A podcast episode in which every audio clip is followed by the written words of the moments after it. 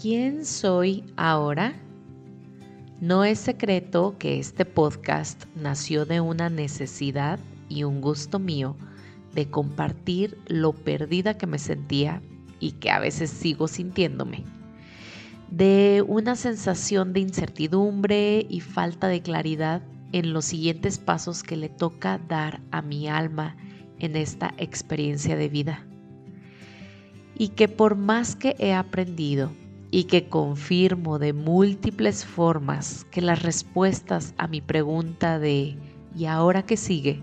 se encuentran dentro de mí, aún mi mente saboteadora tiende a inclinarme hacia la duda, el miedo, la postergación y seguir estando en una zona de confort en la que me he comprado eso de estar perdida.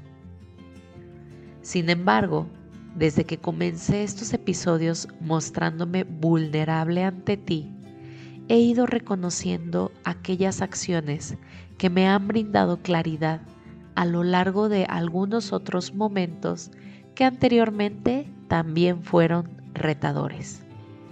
Es decir, aclaro, esta no es la primera vez que me siento desorientada debido a cambios en mi interior principalmente por una elevación de conciencia.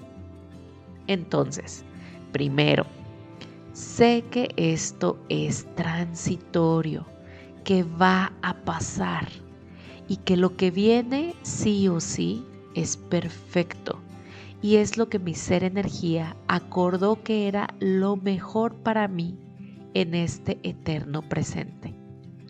Por lo tanto, el recordarme a mí misma saliendo victoriosa y más sabia en ocasiones anteriores, me trae calma y por lo tanto claridad.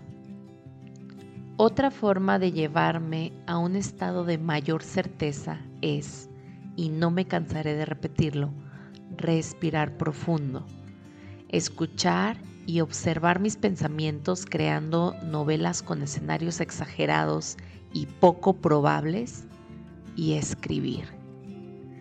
En este caso, me viene bien hacer tablas comparativas o hacer una lista con los pasos del proceso a seguir para darme claridad.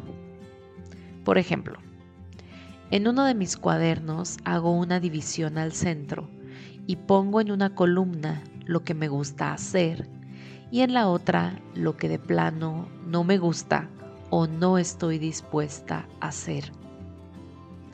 Columna 1. Me gusta tener tiempo para desayunar en casa, para jugar con mi sobrino algunas tardes de la semana y para ir al gimnasio. Columna 2. No me gusta trabajar bajo un horario fijo de oficina cero flexible, en donde ni tiempo para desayunar o comer a mi antojo. Otro ejemplo es el de la lista de pasos. Actualmente tengo la intención de irme a vivir algunos meses a Europa con mi novio y requiero de algún tipo de permiso o visa para hacer mi estancia más prolongada que una entrada de turista. Así que, paso 1, investigar en Internet.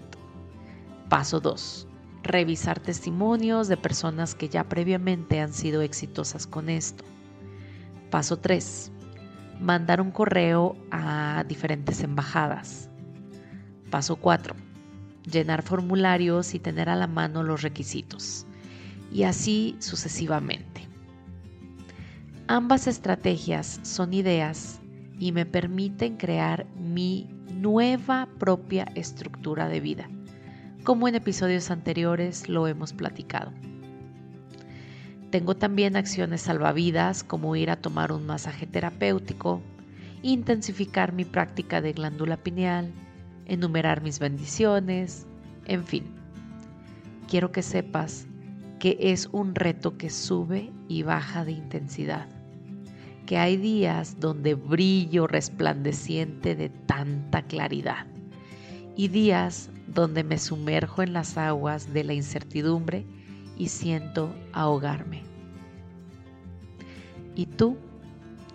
Me pregunto, ¿qué haces tú para traerle claridad a tus momentos de oscuridad y duda.